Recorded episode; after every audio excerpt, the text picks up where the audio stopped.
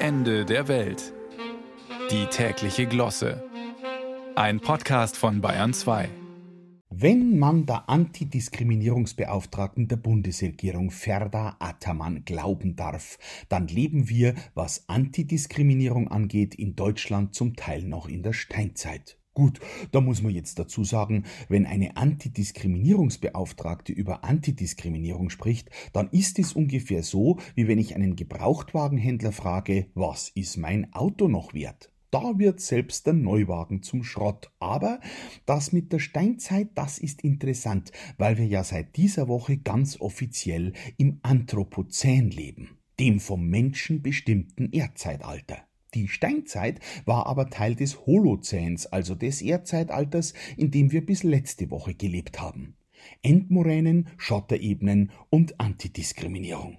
Jetzt haben allerdings Forscher in einem See in Kanada bei einer Bohrung Plutoniumablagerungen aus den Atomtests der 50er Jahre nachgewiesen und damit festgestellt, der Einfluss des Menschen auf das System Erde ist inzwischen global bestimmend. Man kann also sagen, Amen, wir haben den biblischen Auftrag erfüllt. Macht euch die Erde untertan, es sei.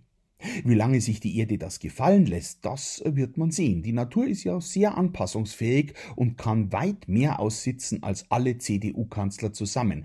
Aber selbst wenn es uns Menschen als Art eines Tages aus der Kurve der Evolution tragen sollte, können wir jetzt sicher sein, unsere Spuren werden bleiben. Und man muss ja auch sagen, Spuren zu hinterlassen, das ist doch dem Menschen in die Wiege gelegt.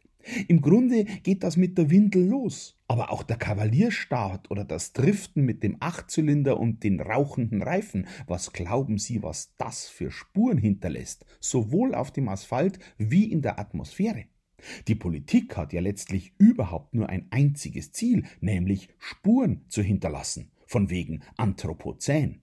Wenn das heutige Bayern dereinst unter 20.000 Sedimentschichten liegt, da wird man noch Spuren heutiger Politik finden. Und da meine ich jetzt nicht nur die Atomkraftwerke und das Flugbenzin von Franz Josef Strauß, auch FFP2-Masken oder diese langgezogene Höhle tief unter München, deren Sinn der Forschung auf ewig verschlossen bleiben wird. In grauer Vorzeit nannte man sie zweite Stammstrecke.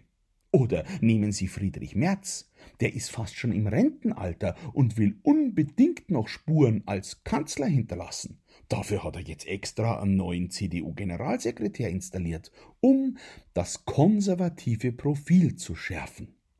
Konservativ bedeutet ja bewahren.